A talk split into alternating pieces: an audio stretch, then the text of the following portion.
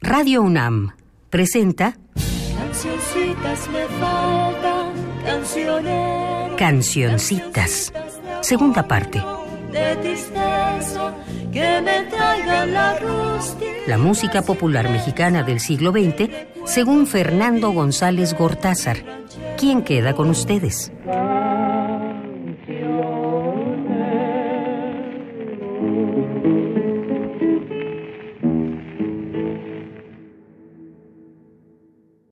Hemos llegado a nuestro vigésimo primer programa de Cancioncitas 2. Muy bienvenidos. Retomo el año 1918 que dejamos inconcluso. Genaro Salinas fue un excelente tenor de potente voz. Nació cerca de Tampico en 1918 y pese a su precaria situación económica, estudió canto en su tierra, ganó un concurso de aficionados, se casó y llegó a la capital hacia 1940, donde se presenta primero en el Teatro Lírico y luego en la omnipresente XEW.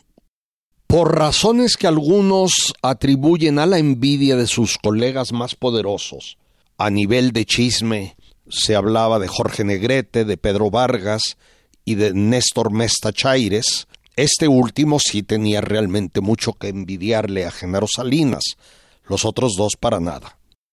Pero repito, a nivel de chisme se mencionaba a estos cantantes, entre otros, como culpables del mal ambiente que persiguió siempre a Genaro Salinas en el medio artístico musical de México. Su vida personal fue muy inestable y caótica, y también llena de versiones distintas, de las cuales recojo una.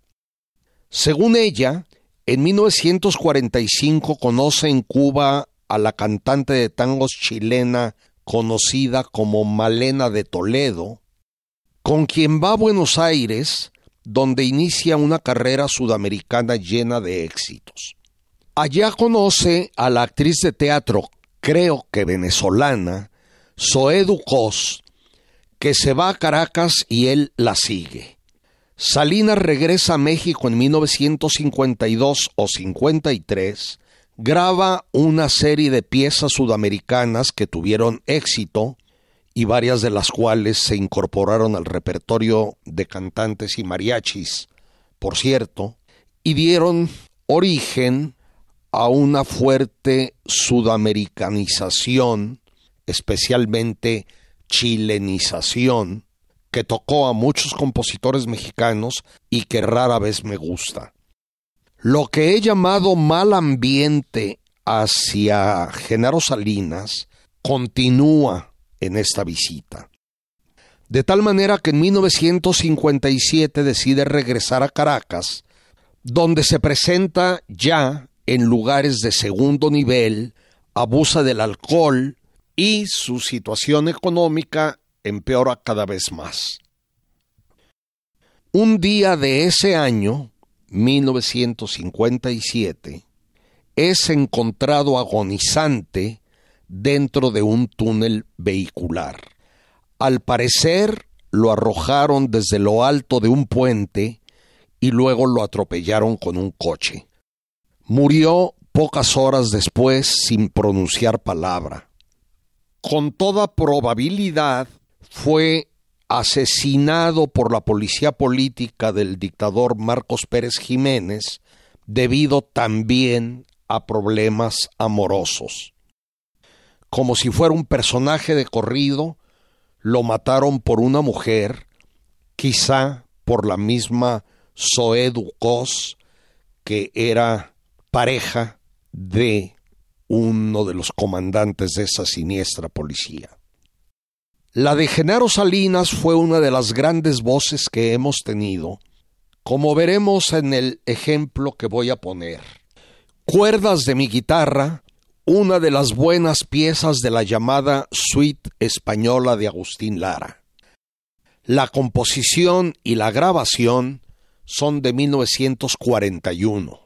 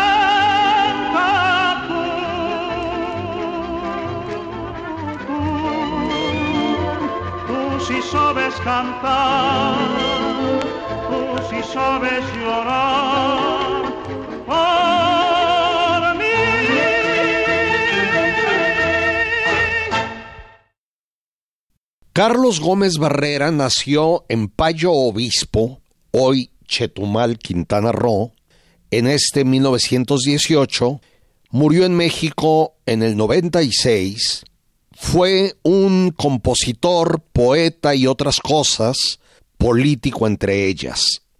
Estudió en la Escuela Nacional de Agricultura de Chapingo, obteniendo sus primeros éxitos musicales en 1944 con los boleros Un sueño fue y Solo con mi dolor, a los que siguieron muchos más.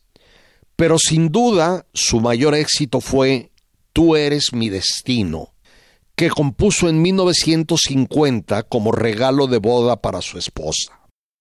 Les pido que escuchemos este regalo nupcial con la maravillosa María Luisa Landín. Por cierto, déjenme decirles entre paréntesis que con Tú eres mi destino se cumplen 200 piezas escuchadas en Cancioncitas 2.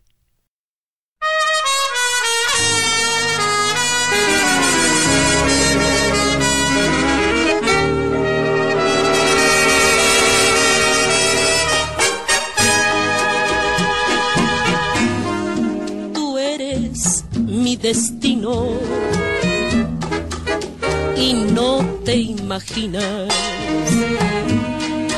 lo que yo bendigo a Dios porque quiso disponerlo así. Tú eres mi destino y no tengo miedo de afrontar contigo las adversidades en el porvenir. Tú eres mi destino, bendito destino. Y si me ofrecieran riquezas y gloria, renunciando a ti,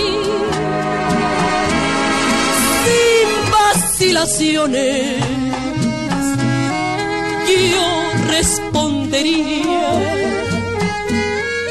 Prefiero la muerte a la gloria inútil de vivir sin ti.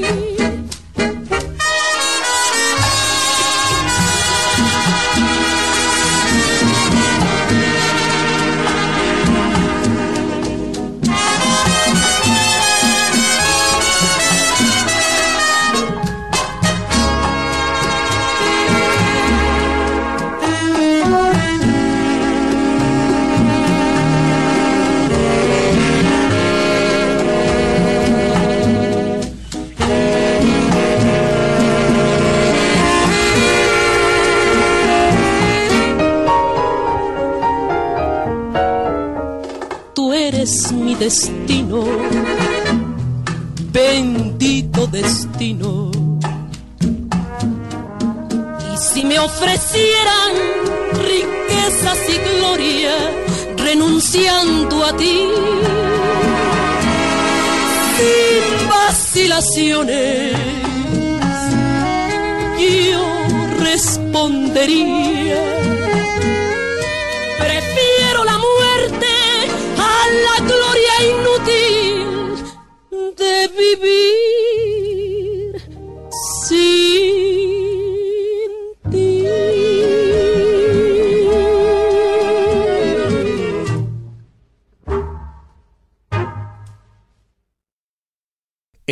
Nacido en este 1918 que voy a mencionar es Luis Aguilar, nacido en Hermosillo y muerto en la Ciudad de México en 1997.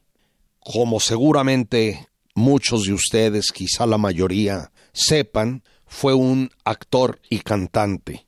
Estudió brevemente en el Colegio Militar y al parecer inició allí mismo los estudios de ingeniería. A principios de los 40 se traslada a la Ciudad de México, debuta en el cine en papel estelar en 1944 con Sota, Caballo y Rey, apoyado por Raúl de Anda.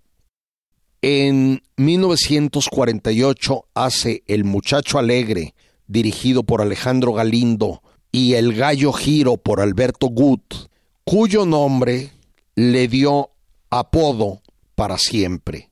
Se le llamó Luis Aguilar El Gallo Giro, hasta el final. En 1951, Ismael Rodríguez lo dirige con Pedro Infante en ATM o A Toda Máquina, filmada simultáneamente con su continuación ¿Qué te ha dado esa mujer? Películas extrañas, equívocas, ambiguas, tanto así que han participado en festivales de cine gay.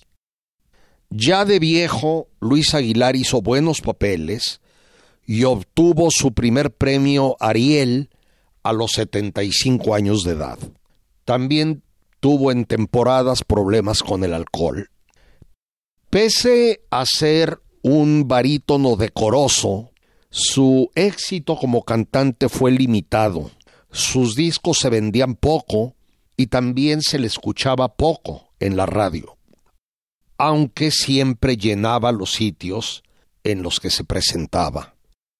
No me ha sido fácil encontrar una canción que me satisfaga, pero me decidí por ¿Qué hubo, qué hubo, cuando? Composición de Felipe el Charro Gil, de quien hablé hace poco, en la que lo acompaña el trío Los Gavilanes, bueno, y el mariachi Vargas de Tecalitlán. Me gusta esta interpretación de que hubo, cuando, tanto como la que después hicieron Jorge Negrete y el trío Calaveras. Aquí está.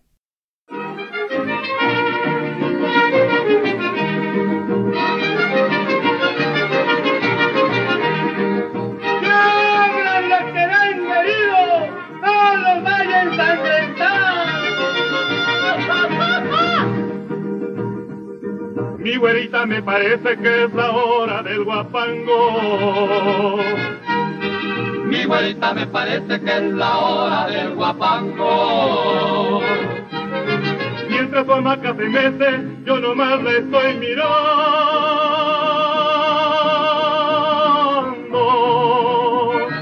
Y al verla que se estremece, le pregunto qué hubo cuando. ¿Qué hubo? ¿Qué hubo? ¿Qué hubo? ¿Qué hubo? ¿Qué hubo? ¿Qué hubo? ¿Cuándo?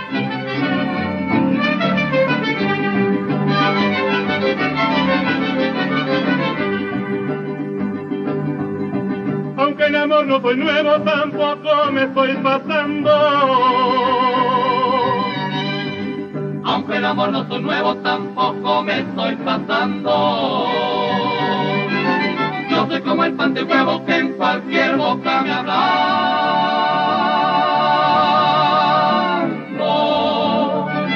Y al verla solo me atrevo y le pregunto qué hubo cuando. ¿Qué hubo? ¿Qué hubo? ¿Qué hubo? ¿Qué hubo? ¿Qué hubo? ¿Qué hubo? cuando?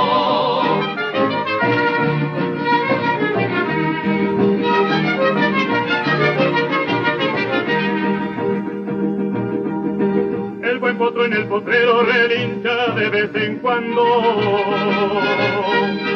Y el buen potro en el potrero relincha de vez en cuando.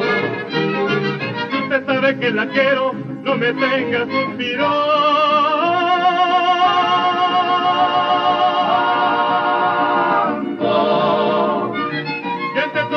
Primero le pregunto qué hubo cuando.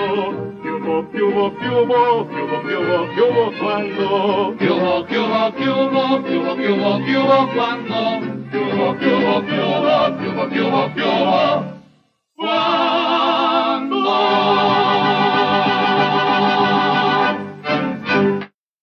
Hemos terminado 1918, pasemos al 19.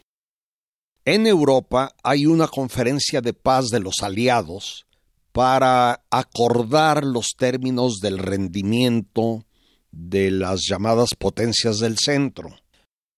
Alemania, Austria-Hungría, Turquía, Bulgaria, que habían perdido la guerra.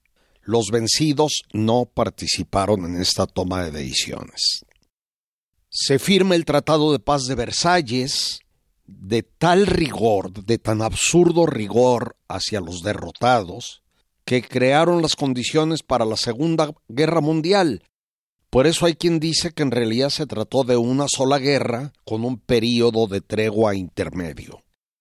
En Moscú, por su parte, se funda la Tercera Internacional y en Alemania se funda el Partido Alemán de los Trabajadores, convertido después en el Partido Nacional Socialista de los Trabajadores.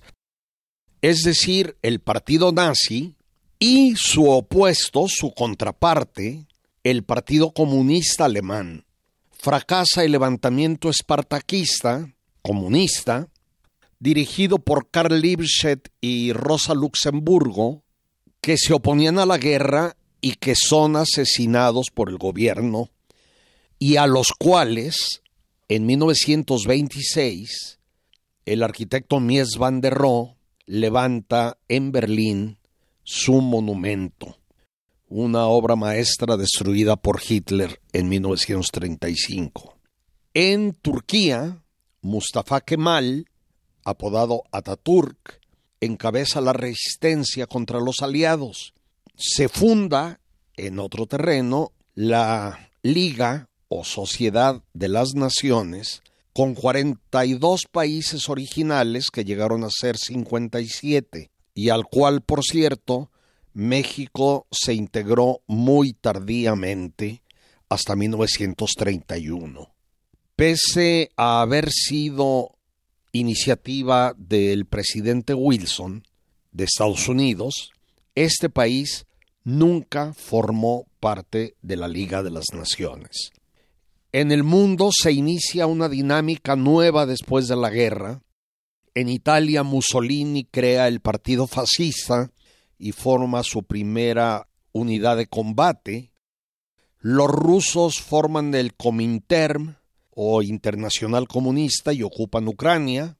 se proclama la República Soviética de Hungría y en Asia Japón mata a unos 7.000 coreanos independentistas.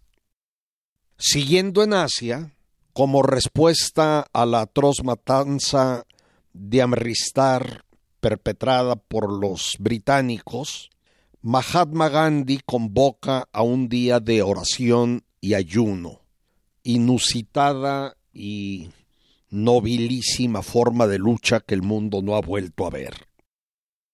En solidaridad, el escritor Rabindranath Tagore, que había obtenido el Premio Nobel de Literatura en 1913, siendo el primer no occidental que lo lograba, renuncia al título de Sir que le había otorgado el Imperio Británico. Se desatan fuertes conflictos raciales en Chicago, en donde matan a 38 negros. No cabe duda que el apartheid gringo fue peor que el sudafricano, y lo sigue siendo. Cambiando a otros terrenos menos duros, en Holanda se funda la empresa aérea KLM y en Colombia la primera aerolínea de América, posteriormente transformada en Avianca. Walter Gropius funda la Bauhaus, importantísima, un verdadero parteaguas en la arquitectura del siglo XX y de todos los tiempos, y la dirige de 1919 a 28 primero en Weimar y luego en Dessau, secundado por talentos excepcionales. Se establecen los horarios universales con el meridiano de Greenwich, es decir, de Londres, como referencia. En Hollywood, Griffith, Chaplin, Fairbanks y Mary Pickford fundan la productora United Artists, que fue importantísima. En España, sí, en España, se patenta la olla express. Manuel de Falla estrena el sombrero de tres picos, mueren el expresidente de Estados Unidos Teodoro Roosevelt, el gran escultor francés Rodin o Rodin y el importantísimo poeta mexicano Amado Nervo, nacido en Tepic, entonces Jalisco, en 1870. Falleció en Montevideo a los 48 años de edad, siendo ministro plenipotenciario de México en Argentina y Uruguay. Para que ustedes se den una idea del impacto que esto tuvo en el mundo cultural hispano, el barco que transportó su cadáver a Veracruz tuvo una escolta de honor de navíos argentinos cubanos, venezolanos y brasileños desde su salida hasta su llegada a puerto. En México sus funerales fueron apoteósicos y nunca antes vistos.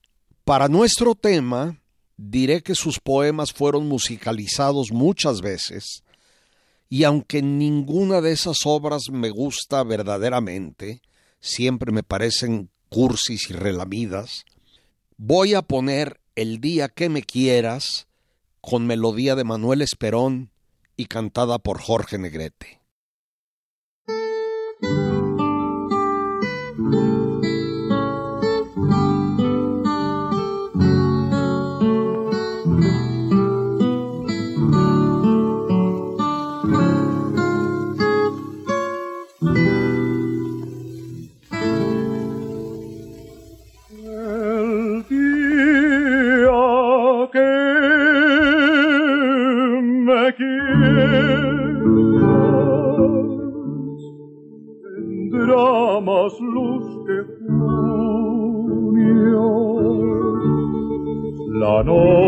Noche que me quieras será de plenilunio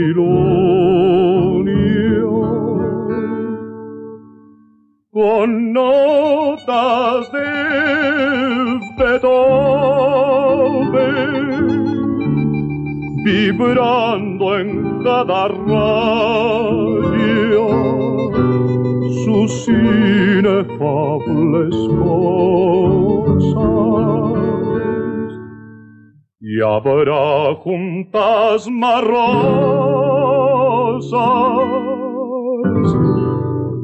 que en todo el mes de mayo. Al despuntar el alba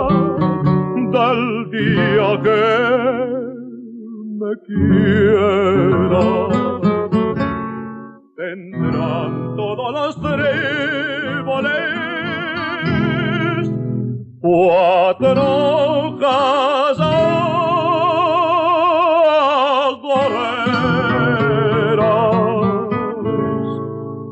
y en el estanque nido de gérmenes ignotos florecerán las místicas coronas de los locos.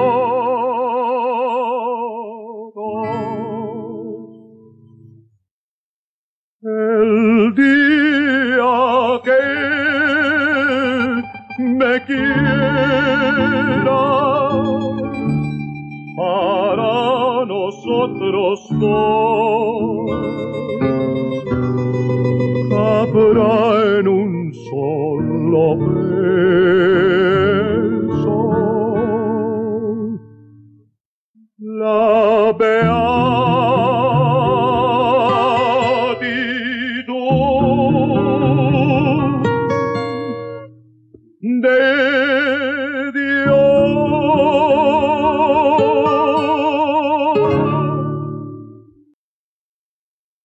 En política mexicana, el acoso del gobierno carrancista sobre el zapatismo no solo era militar, sino también civil, y se había vuelto despiadado.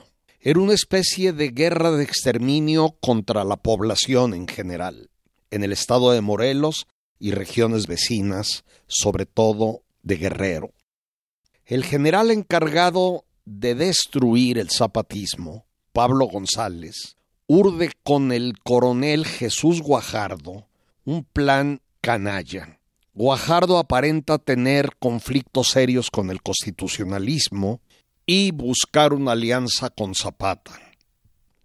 Este, que siempre era desconfiado y receloso, le exige una prueba de sinceridad, por lo que Guajardo manda fusilar a unos 50 soldados que habiendo sido zapatistas se habían pasado con el gobierno, es decir, asesina a 50 personas de su propio bando verdadero. Después Zapata le encarga otras tareas militares que cumple bien, con lo que se va ganando la confianza del llamado caudillo del sur. El 10 de abril de este 1919, Guajardo cita a Zapata en la hacienda de Chinameca para sellar su unión. Llega Zapata con una escolta inusualmente pequeña, es recibido por un toque de clarín llamando a honores, y a esa señal Zapata y sus compañeros son acribillados a balazos. Después exhibieron su cadáver durante un día frente al ayuntamiento de Cuautla como si se tratara de un trofeo de caza. La muerte del líder fue un tremendo golpe para el proyecto de la Revolución Popular que encabezaron Zapata y Villa y un triunfo para la revolución, digamos, entre comillas, institucional y burocrática que persistió por tan largo tiempo. Después, el muy debilitado zapatismo sobrevivió bajo las órdenes de Gildardo Magaña y se fue disolviendo al año siguiente. Como es natural, se compusieron muchísimos corridos a la muerte de don Emiliano y hay incluso uno dedicado a El espectro de Zapata, así se llama, del que solo he leído la letra, pero desconozco si tuvo música. Voy a poner la historia de la muerte del gran general Emiliano Zapata, corrido escrito por Marciano Silva, que circuló en hojas sueltas en su momento, y aquí es interpretado por Mauro Vargas y su hijo Ignacio. La grabación fue hecha mucho después de la composición, el 20 de enero de 1984, y fue recogido por la fonoteca del Instituto Nacional de Antropología e Historia. Dado que la duración completa del corrido es de casi 24 minutos, y por ello no puedo ponerlo completo, lo haré con un pequeño, pequeño fragmento que aquí viene. Después de aquel apóstol, don Francisco y Madero, plan de Ciudad Juárez ingrato se burló. Haber hecho un despojo caído por el suelo ese estandarte honroso que repudio altanero. Pobre campesino al fin lo levantó.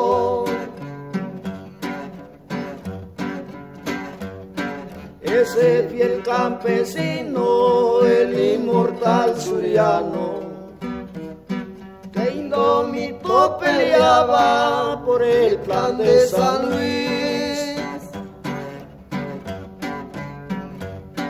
Al ver que su caudillo había ya claudicado, alzó valiente y digno ese pendón sagrado siguiendo con las armas, luchando hasta el morir. Emiliano Zapata, el hombre sin segundo, que ante la plutocracia su diestra levantó ángel de la patria, redentor del mundo, que por su humilde raza duerme el sueño profundo. En los brazos de está por voluntad de Dios.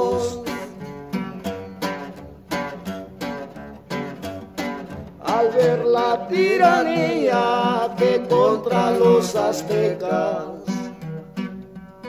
los blancos disolcaban si a un falso líder. Fue a Porfirio Díaz, luego siguió con Huerta, peleó con Bizarría las necias. El infeliz Carranza, donde llegó a caer.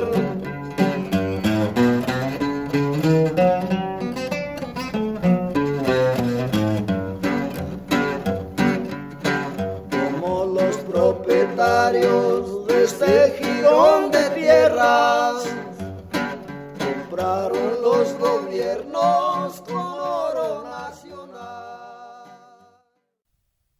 Qué duro es este corrido con la figura de Francisco I. Madero. Quiero hacer un pequeño comentario acerca de las muchísimas piezas que circulaban en hojas sueltas en las primeras décadas del siglo XX, en ocasiones ilustradas, bien ilustradas, y que se vendían por unos cuantos centavos. Obviamente en ellas no aparecía la partitura, los compositores populares no sabían nada de eso. Era solo la letra, por lo cual, más que canciones, puede decirse que eran poemas.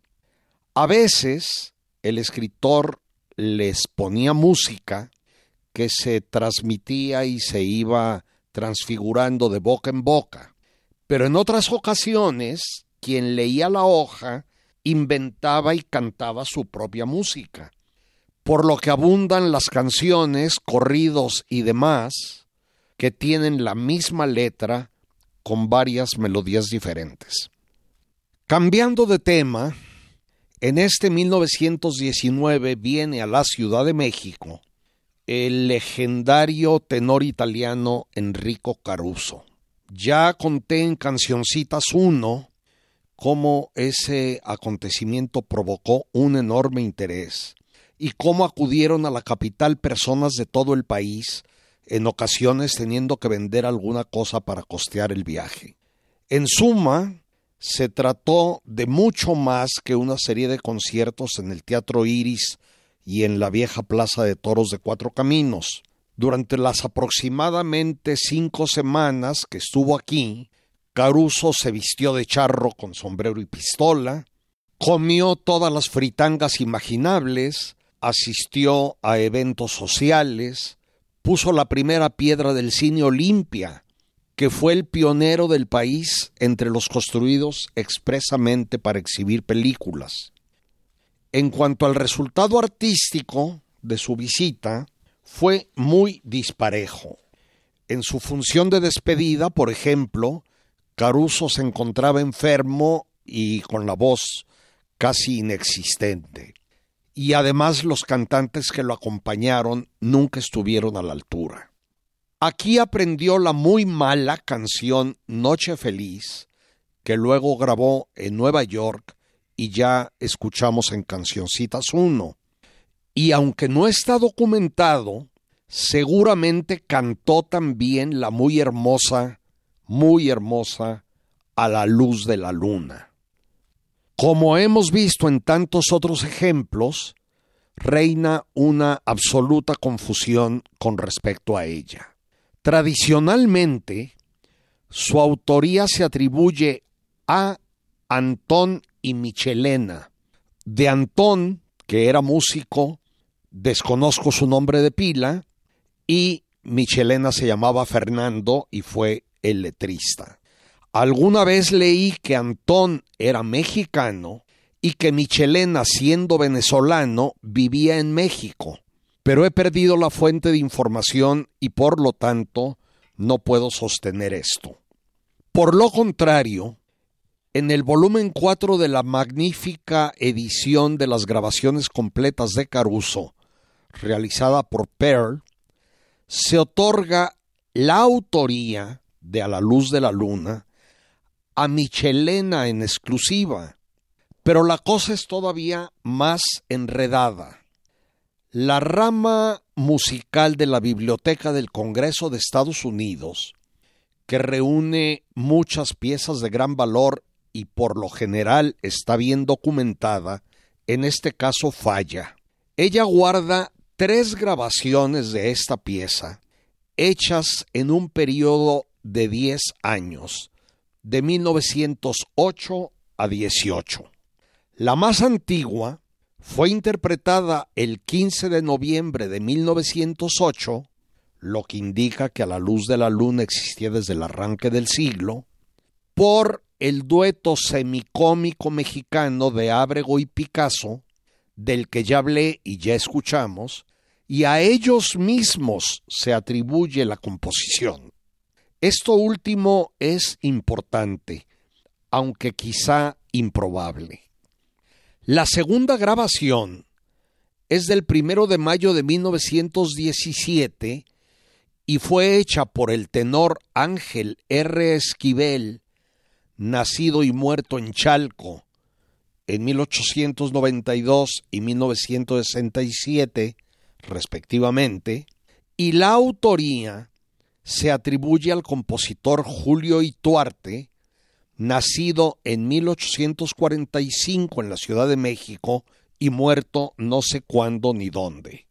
Cronológicamente, la última de las tres interpretaciones es la de Enrico Caruso y Emilio de Gogorza, que fue grabada el 16 de abril de 1918, antes del viaje de Caruso a México, y de la que allí se dice fue compuesta por Gaspar Antonio Olavarría Maitín, compositor de Puerto Cabello, Venezuela, cuya obra se ha perdido íntegramente con esta única y posible solo posible excepción y por Fernando Michelena.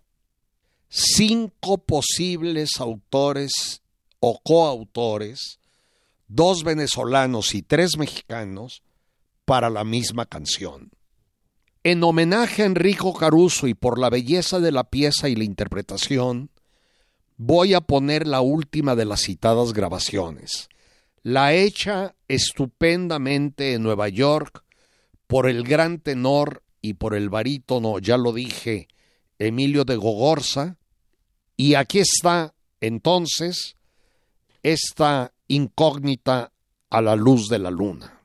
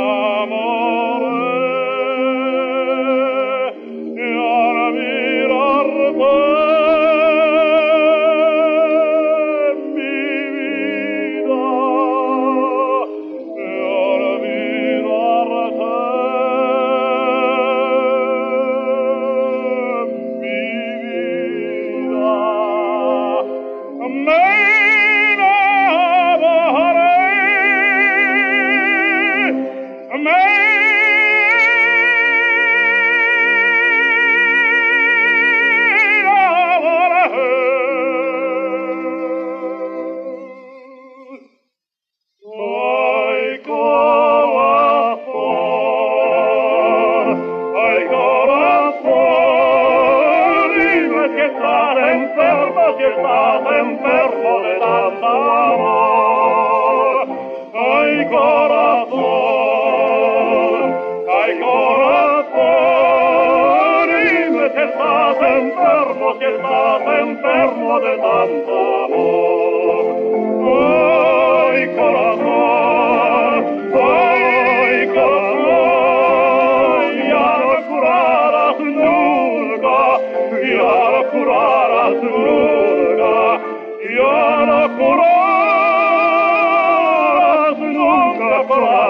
mía de tanto dolor.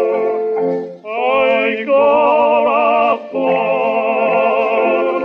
ay, corazón, dime si estás enfermo, si estás enfermo de tanto dolor. Ay, corazón, ay, corazón, dime si estás enfermo, si estás enfermo de tanto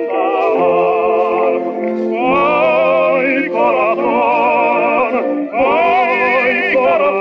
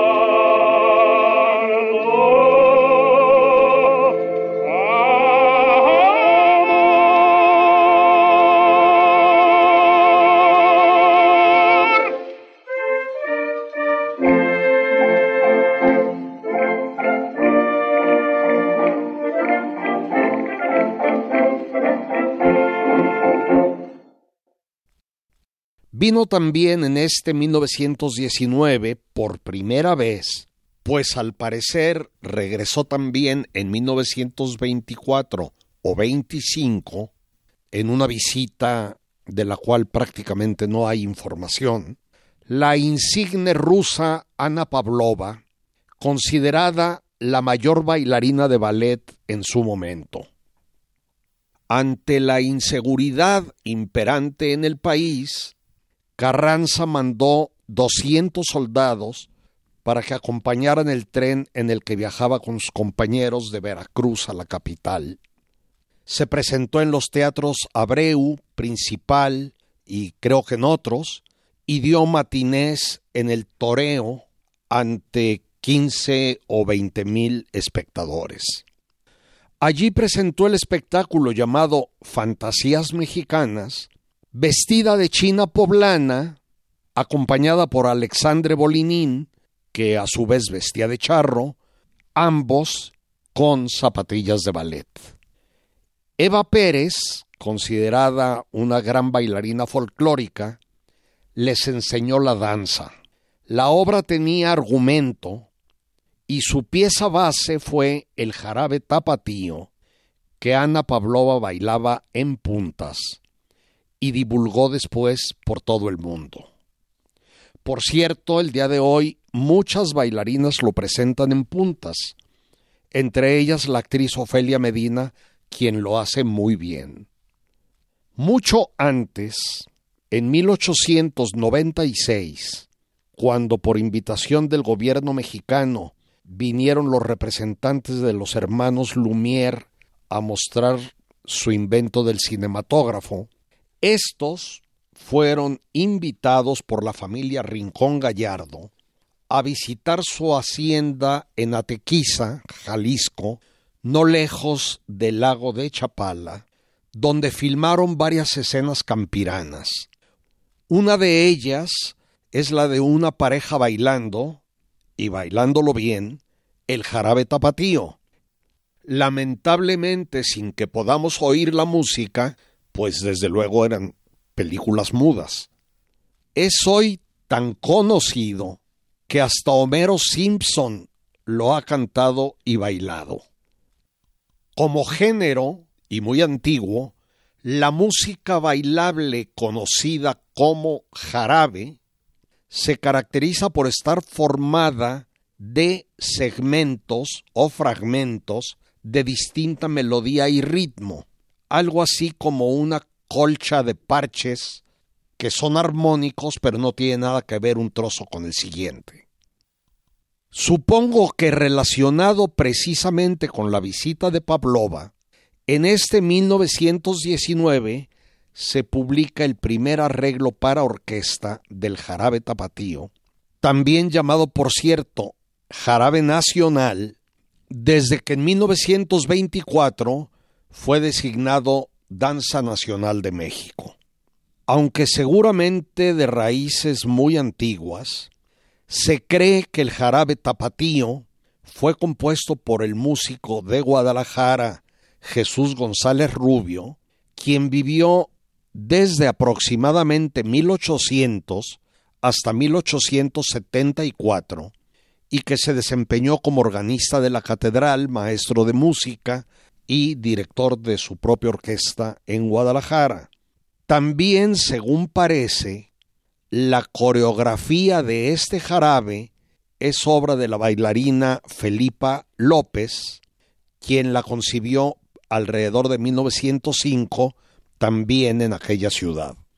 Después de las sofisticaciones, falsificaciones, no siempre malas, introducidas por los llamados ballets folclóricos, es poco lo que queda de aquella coreografía, que era sencilla, hermosa y muy lejos de las florituras y acrobacias que hoy hacen los bailarines, y sobre todo las bailarinas. Como toda pieza popular, el jarabe tapatío fue transformándose y se afirma que la versión que hoy conocemos es obra del compositor José de Jesús Martínez y en menor grado del director de orquestas militares Miguel Ríos Toledano, quienes, al decir de Juan S. Garrido, abro comillas, fueron ligando los distintos sones que componen esta danza popular y le dieron su continuidad actual. El arreglo final fue escrito por el instrumentista Felipe Alonso, apodado Partichela, como tantas veces citado aquí. Sea como sea, se trata de una pieza central de nuestra cultura musical popular, muy conocida en el mundo bajo el nombre que le dieron los gringos, baile del sombrero mexicano.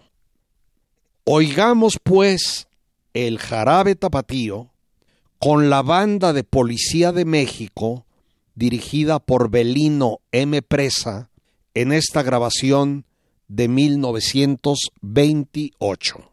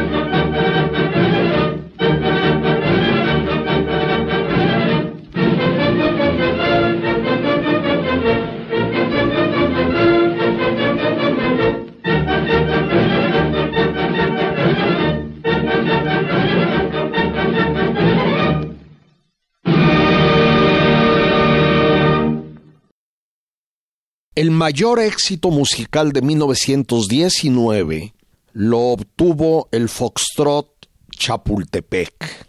Fue compuesto por Higinio Rubalcaba, una especie de niño prodigio nacido en Yagualica, Jalisco, en 1905 y muerto en 1976 en la capital. Se dice que a los cinco años de edad ya tocaba el violín, con la mano izquierda, por cierto, en un mariachi de Guadalajara y a los 11 años puso un anuncio en un periódico tapatío ofreciendo sus servicios como violinista. A los 12 dio su primer concierto en el Teatro de Gollado y hacía buen tiempo que había empezado sus estudios académicos de música en aquella ciudad. Con ellos empezó a grabar con la mano derecha, por cierto, Luego emigró a México en 1920 para proseguirlos. Cuando compuso este foxtrot, Chapultepec, tenía 14 años de edad. No continuó por el camino de la música popular, pero en cambio llegó a ser uno de los violinistas clásicos más famosos del mundo y muy buen compositor también. Me gusta el precoz Chapultepec de Higinio Rubalcaba y voy a ponerlo con el ensamble centenario y el salterio de Anabel Medrano.